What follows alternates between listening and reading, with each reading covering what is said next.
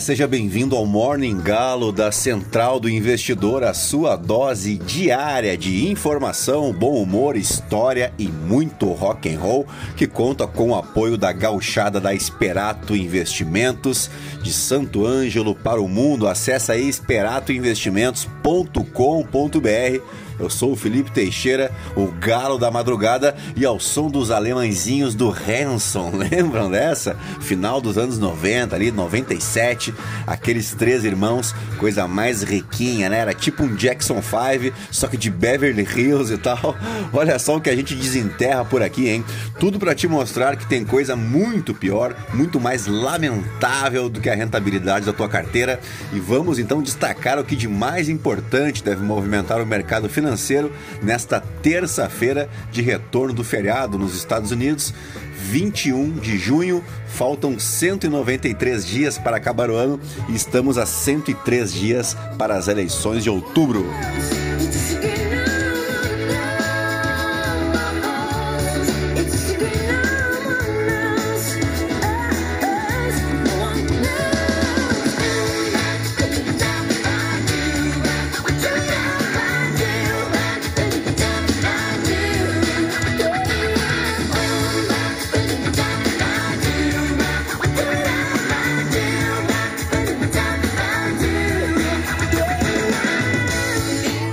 Muito bem, são 4 horas e 48 minutos. 13 graus, não, 13 não, porque 13 é um número que eu não gosto, então 14 graus aqui em Itapema.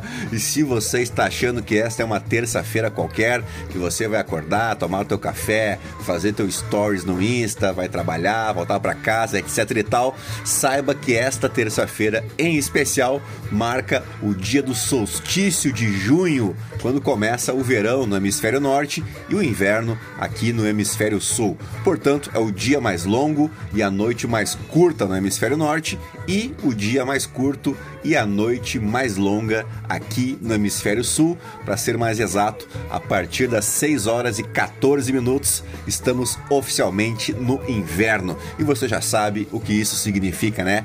Absolutamente nada, a não ser que hoje é Dia Mundial da Yoga, Dia do Profissional de Mídia, Dia do Aperto de Mão, só não esquece do álcool em gel, Dia Mundial do Skate e Dia do Intelectual. E aqui no Brasil é o Dia Nacional do Controle da Asma, que nesse inverno né, é um problema e tanto, e Dia Nacional da Groenlândia, o que com esta friaca está mais do que apropriado. E no santo do dia, hoje comemora-se o dia de São Luís Gonzaga, o patrono da juventude. E agora sim, depois de embevecer vocês com tanto conhecimento, vamos direto ao que interessa. É isso aí, gentalha, vamos operar.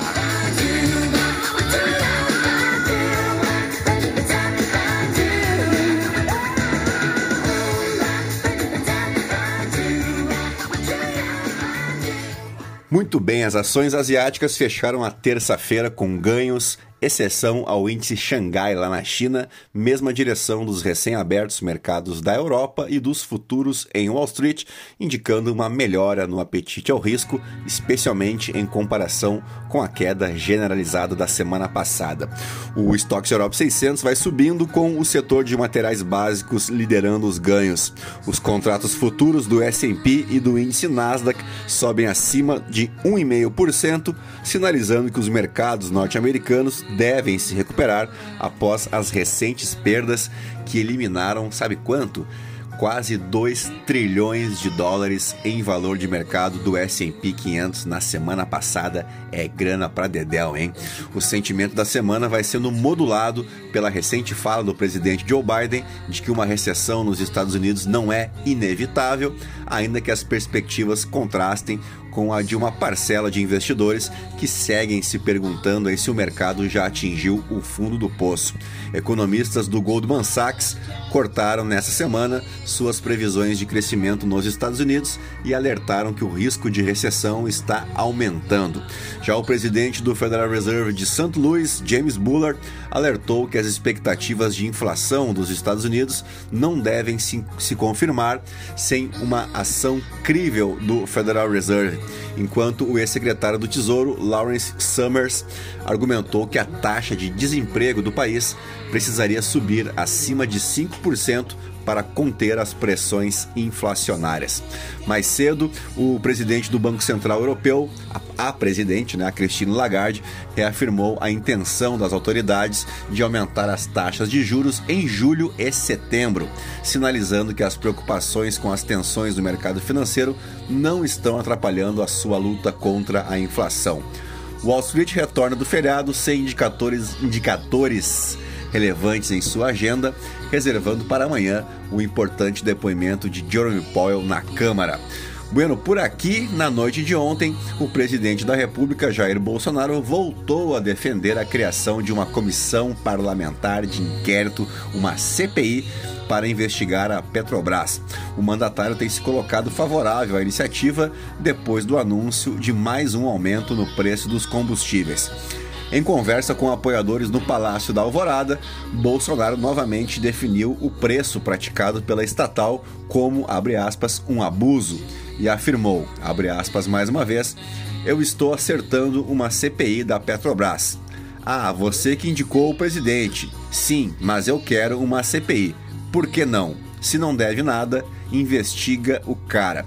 Bolsonaro disse ainda que, abre aspas nova, novamente, não precisa desse reajuste nem do anterior. De acordo com o presidente, a tentativa do governo federal de controlar o preço dos combustíveis tem o, abre aspas, forte apoio do presidente da Câmara, ele mesmo, Arthur Lira, do PP do Alagoas e de partidos do Centrão.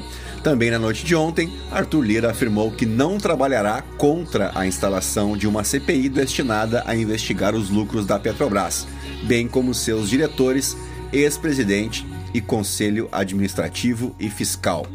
Vamos abrir aspas aí para o seu Arthur Lira. Os partidos estão, cada um, com seu convencimento para dar respaldo ou não a esse pedido. CPI é algo lícito, normal. Com relação a isso, temos o regimento a cumprir, disse indicando que, uma vez em conformidade com o mínimo de assinaturas, que seria 171 deputados e demais requisitos, a CPI da Petrobras terá a devida instalação. Ponderou aí o presidente da Câmara.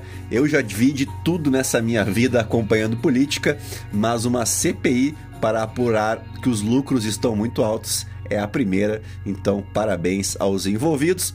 Vamos mudar a nossa trilha aqui para a gente fazer a leitura aí das principais manchetes dos portais de notícia no Brasil e no mundo e faremos isso ao som de Charlie Brown Jr.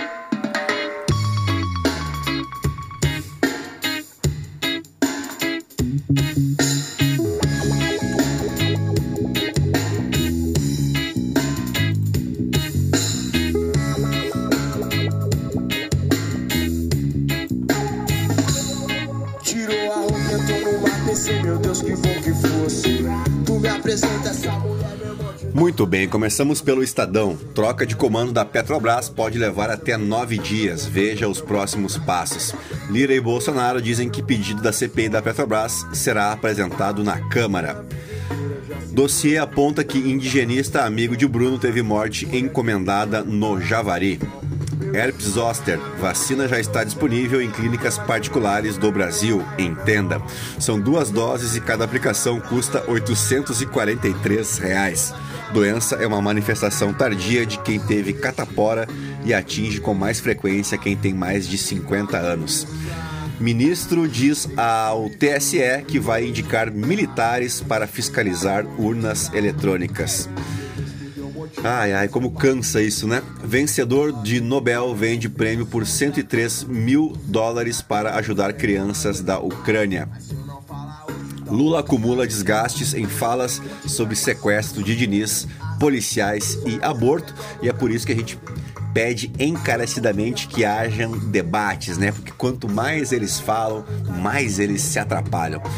Moraes dá 24 horas para redes sociais bloquearem perfis e canais do PCO, o Partido da Causa Operária.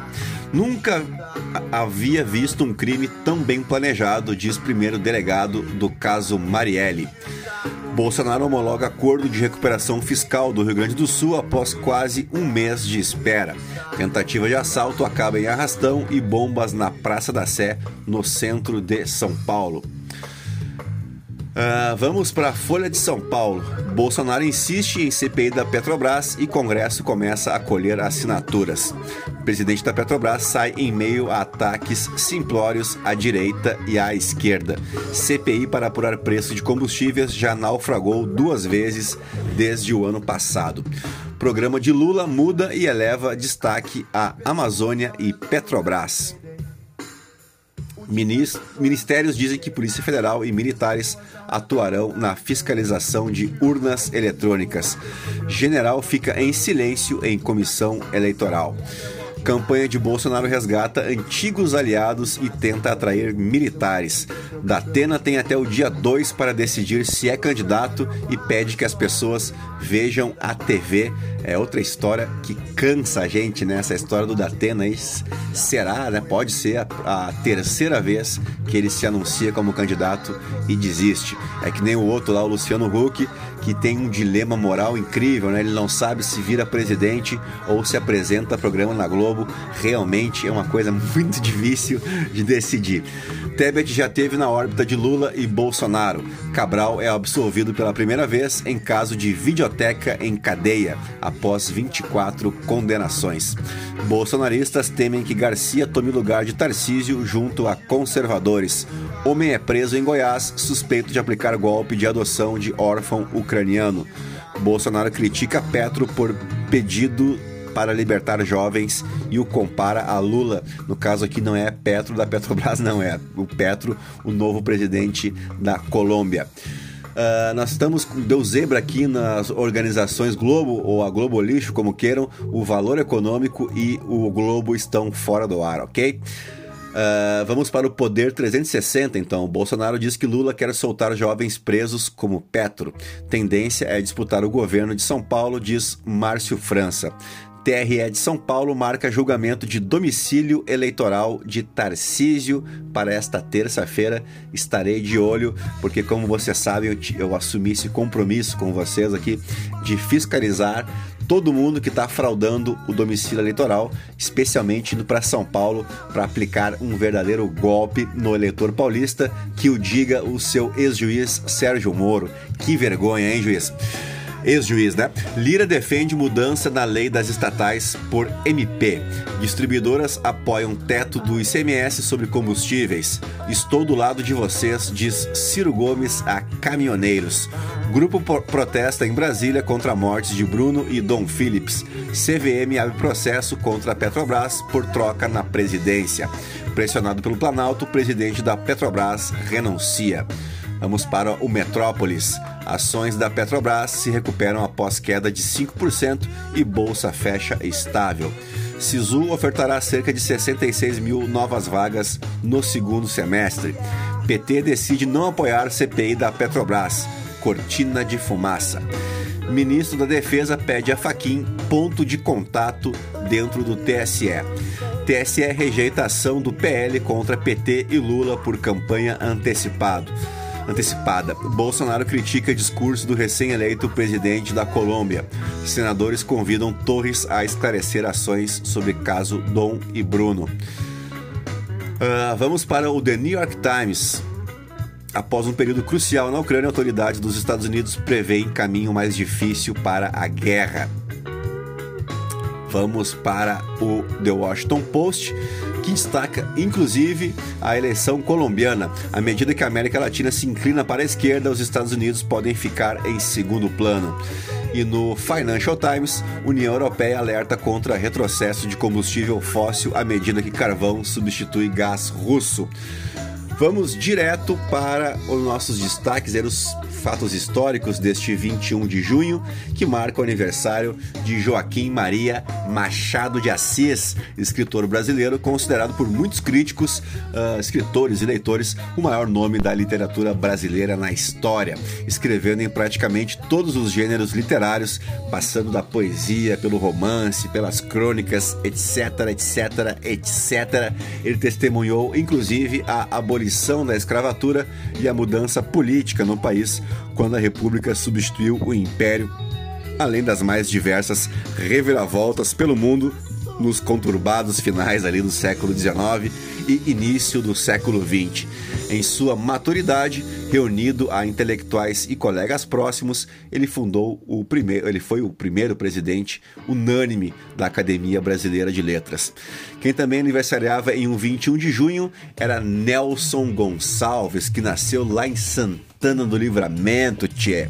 Simplesmente o segundo maior vendedor de discos da história do Brasil, com mais de 79 milhões de cópias vendidas até março de 1998, atrás apenas do rei Roberto Carlos, até porque o Nelson Gonçalves era feio pra dedéu, né? É, ele também foi o artista que mais tempo ficou uh, na mesma gravadora, foram 59 anos com a BMG Brasil uh, e seu maior sucesso foi a canção A Volta do Boêmio, composição de Adelino Moreira. Logo depois, Naquela Mesa, que é uma composição do Sérgio Bittencourt, que chegou a ser primeiro lugar na Bélgica e é uma canção assim daquelas de chorar no banho, né? De chorar no cantinho, de tão bonita. Vou inclusive rasgar o protocolo e tocar no encerramento do Morning Galo de hoje. Aliás, vou tocar agora porque o Nerso merece. Então vamos aí de naquela mesa para vocês verem aí quão linda é essa música e vamos para os fatos históricos então para o ano de 1919, quando o almirante Ludwig von Reuter afundava deliberadamente a sua frota alemã em Scapa Flow, no Orcades, Vamos explicar essa história muito louca. O afundamento ocorreu nas ilhas Orcades, na Escócia, quando a maior parte da frota alemã foi deliberadamente afundada por seus próprios marinheiros para que seus navios não fossem tomados pelos aliados, isso na Primeira Guerra Mundial o armistício de Compiègne, que nós já destacamos aqui em edições passadas, que deu fim à guerra, à Primeira Guerra Mundial, estipulou que boa parte das embarcações da Marinha Imperial Alemã deveriam ser entregues, eh, porém não havia um consenso sobre o que aconteceria com a frota. Os alemães renderam seus navios em 21 de novembro de 1918, sob o comando do contra-almirante Ludwig von Reuter, sendo guiados pela Marinha Real Britânica até Scapa Flow, onde foram internados. Ao todo, 74 embarcações foram rendidas e permaneceram em Scapa Flow junto com suas tripulações alemãs que lentamente foram repatriadas. Enquanto isso, os aliados discutiam o que fazer com a frota. França e Itália queriam ficar com alguns navios, ao passo que o Reino Unido desejava que fossem destruídos.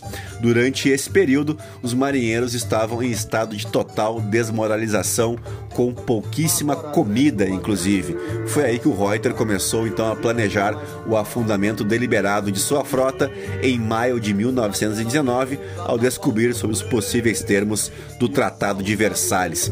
O processo de afundamento foi iniciado pelos marinheiros alemães na manhã de 21 de junho, aproveitando-se do fato de que a primeira esquadra de batalha britânica do vice-almirante Sidney Friendman estava fora de Scapa Flow realizando exercícios. Os britânicos tentaram intervir assim que perceberam o que estava acontecendo e acabaram matando e ferindo alguns alemães e conseguiram salvar algumas das embarcações. Entretanto, 52 navios afundaram, muitos dos quais foram recuperados no decorrer das duas décadas seguintes e rebocados aí para longe a fim de serem desmontados. No ano de 1933, Adolf Hitler proibia a existência de outros partidos políticos na Alemanha. Até porque esse negócio aí de democracia, de convivência dos contrários, dá um trabalho dos diabos, né? Vamos para o ano de 1948, quando o disco de vinil, o long play, era apresentado pela Columbia Records no hotel Waldorf Astoria, em Nova York. O nosso saudoso bolachão, aquele que você pegava para tocar ao contrário, para ouvir mensagens demoníacas e tal, né? Quem é que nunca ouviu o Hilarie da Xuxa e ao contrário? Para ouvir o seu pacto com o diabo, né? Os anos 80 eram realmente incríveis. E assim, ao som de Nelson Gonçalves, vamos nos despedindo do Morning Galo de hoje, 21 de junho, terça-feira, agradecendo aos 11.170 ouvintes espalhados em 32 países mundo afora, a quem eu peço aquela velha ajuda, né, para você avaliar o nosso podcast se me ouve pelo Spotify e seguir a gente nas demais plataformas de streaming. Se quiserem me seguir lá no Instagram também, fiquem à vontade no Felipe ST, tá legal? Um grande abraço a todos, um bom dia, até mais, tchau, fui. Fiquei seu fã, eu não sabia que doía tanto. Uma mesa num canto, uma casa e um jardim. Se eu soubesse quanto dói a vida, essa dor tão doída não doía assim. Agora resta uma mesa na sala e hoje ninguém mais fala no seu bandolim.